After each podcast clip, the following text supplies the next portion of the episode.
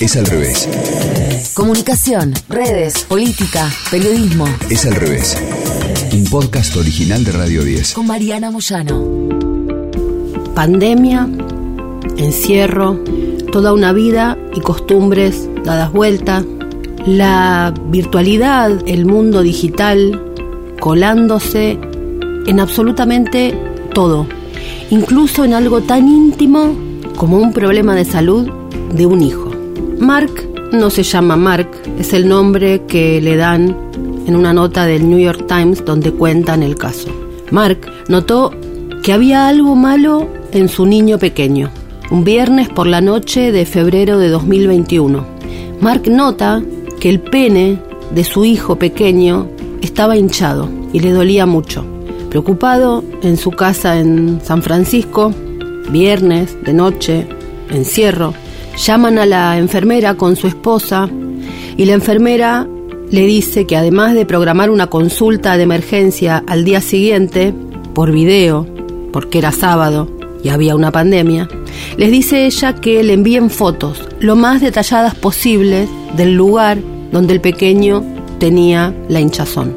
La esposa de Mark toma el teléfono, el de su esposo, envía un mensaje de texto con algunos primeros planos de la mayor calidad posible del área de la ingle de su hijo y lo manda a su iPhone para cargarlos en el sistema del proveedor de atención médica.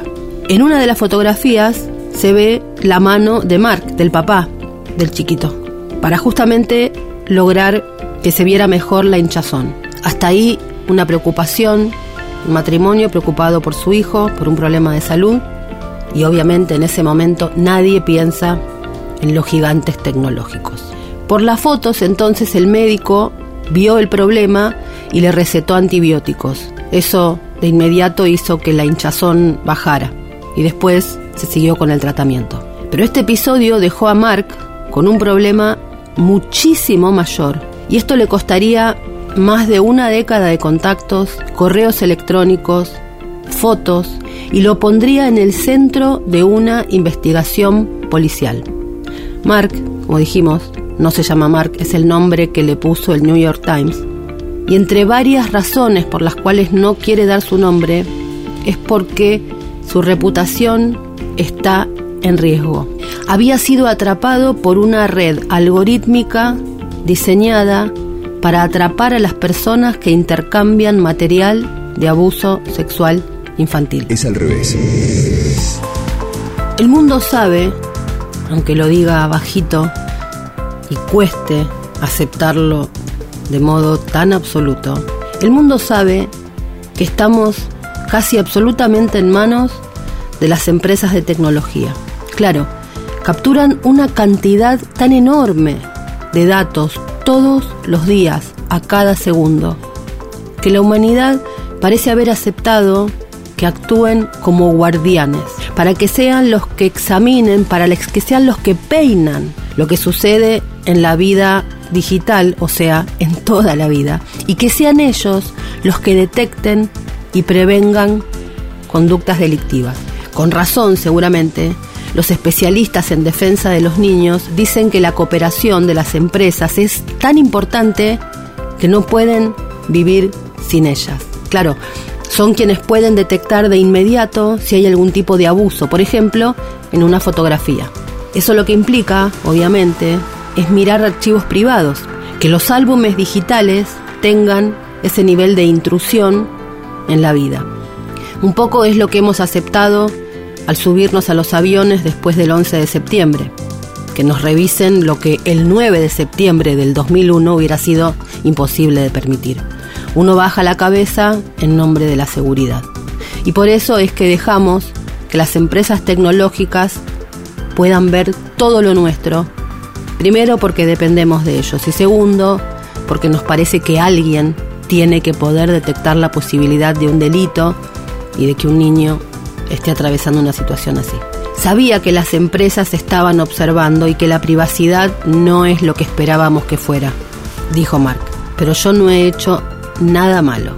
Después de configurar una cuenta de Gmail, Mark, que tiene hoy 40 años, llegó a depender en gran medida de Google. Sincronizó las citas con su mujer en el calendario, la cámara de su teléfono inteligente, Android, hizo una copia de seguridad de sus fotos, de sus videos y todo quedó en la nube. Dos días después de tomar la fotografía de su hijo, el teléfono de Mark emitió una notificación especial. Su cuenta había sido inhabilitada debido a, textual, contenido dañino. Y eso es una violación grave de las políticas de Google y podría ser ilegal. Lo enviaron a un enlace para aprender más, lo que lo llevó a la lista de las razones por las cuales su notificación había sido esa. Abuso y explotación sexual infantil. Google pensó que las fotos de su hijo eran pornografía infantil. Lo que hace especial este caso es que, además de todo, Mark había trabajado como ingeniero de software, es decir, que conoce cómo funciona ese mundo. Por ese conocimiento es que él sabía que al final del recorrido del sistema podría haber una persona, un ser humano, con quien pudiera aclarar, hablar, revisar lo que estaba pasando. Llenó entonces el formulario y envió la solicitud de revisión de la decisión de Google explicando qué es lo que había pasado con su hijo. Descubrió el efecto dominó del rechazo de Google.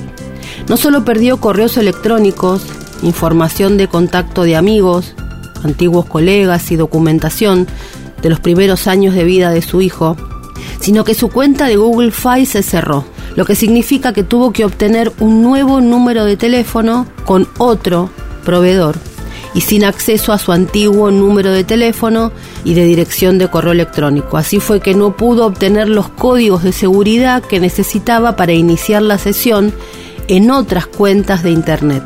Así fue que se bloqueó su cuenta de Google y gran parte de toda su vida digital. Cuantos más huevos se tenga en una sola canasta, es probable que la canasta se rompa, dijo. Google dijo que el material de abuso sexual infantil es abominable y estamos comprometidos a evitar que se propague en nuestras plataformas.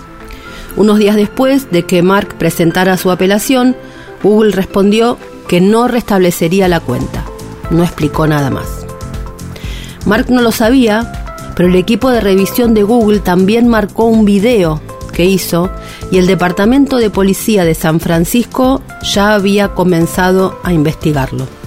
El mismo día que le pasó esto a Mark, en Texas, en Houston, había sucedido algo similar. Un niño pequeño tenía una infección en sus partes íntimas, escribió su padre en una publicación, y así fue que se toparon con esto similar a la historia de Mark. El pediatra también había pedido las fotos a través del sistema Android y fue exactamente lo mismo que sucedió en Google. ¿Cómo se dio cuenta? Porque justamente el pediatra estaba comprando una casa y firmando una cantidad enorme de documentos digitales. En ese momento es que se dio cuenta que su cuenta de Gmail había sido desactivada. Las imágenes de niños explotados o abusados sexualmente son señaladas, marcadas por los gigantes tecnológicos millones de veces al año. En 2021 solamente Google presentó más de 600.000 informes de material de abuso infantil. Y así fue que deshabilitaron las cuentas de más de 270.000 usuarios. Todas, o casi todas, las organizaciones que defienden a los niños dicen que se trata de una herramienta excelente. Es al revés.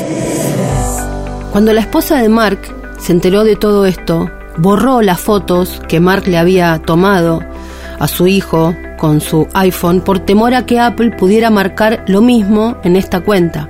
Apple había anunciado que iba a escanear su nube en busca de representaciones que hubiera, bueno, justamente de niños donde aparecieran como abusados o en alguna circunstancia de este tipo. En diciembre de 2021, Mark recibió un sobre por correo del Departamento de Policía de San Francisco. Ahí se le informaba que había sido investigado su vida, sus copias, su nube, sus fotos. Buscaban videos de explotación infantil.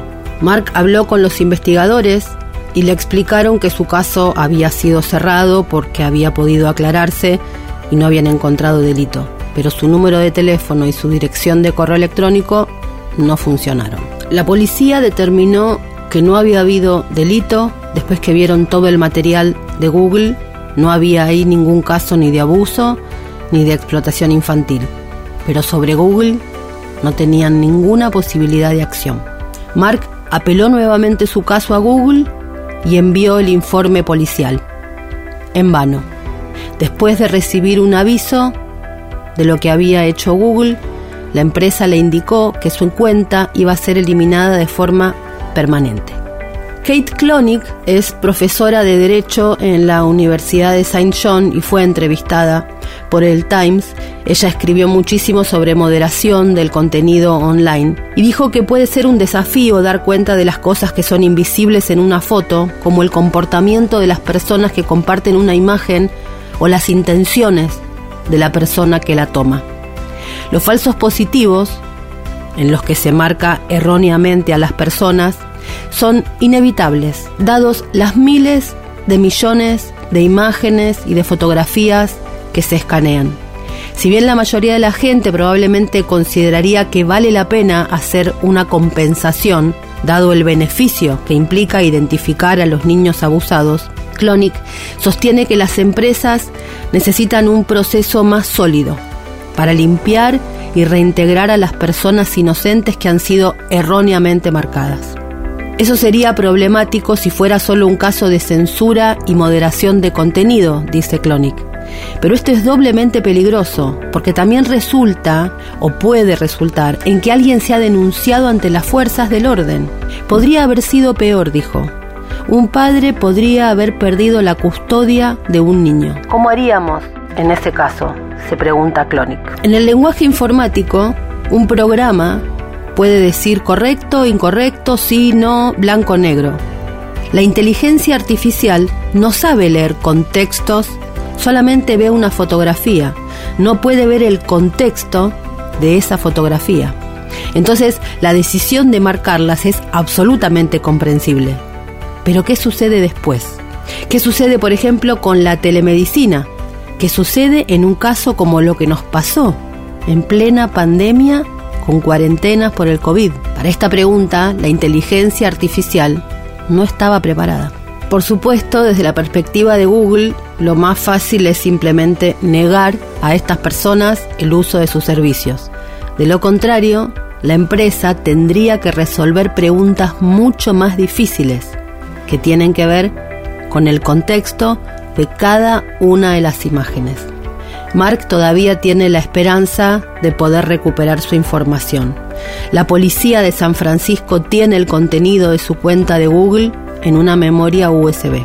Él está intentando ahora obtener una copia y con eso dar la pelea.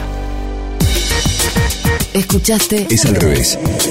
Un podcast original de Radio 10. Conducido por Mariana Moyano. Si te gustó, seguimos con la opción seguir. Coordinación y producción de contenidos. Sebastián Pedrón. Marcelo Figueroa. Fernando Candellas. Martín Castillo. Locución. Delfina Cianamea. Mariana González. Gráfica Franco Gauna. Edición. Jorge de Tesanos. Nos escuchamos en el próximo episodio. Es al revés.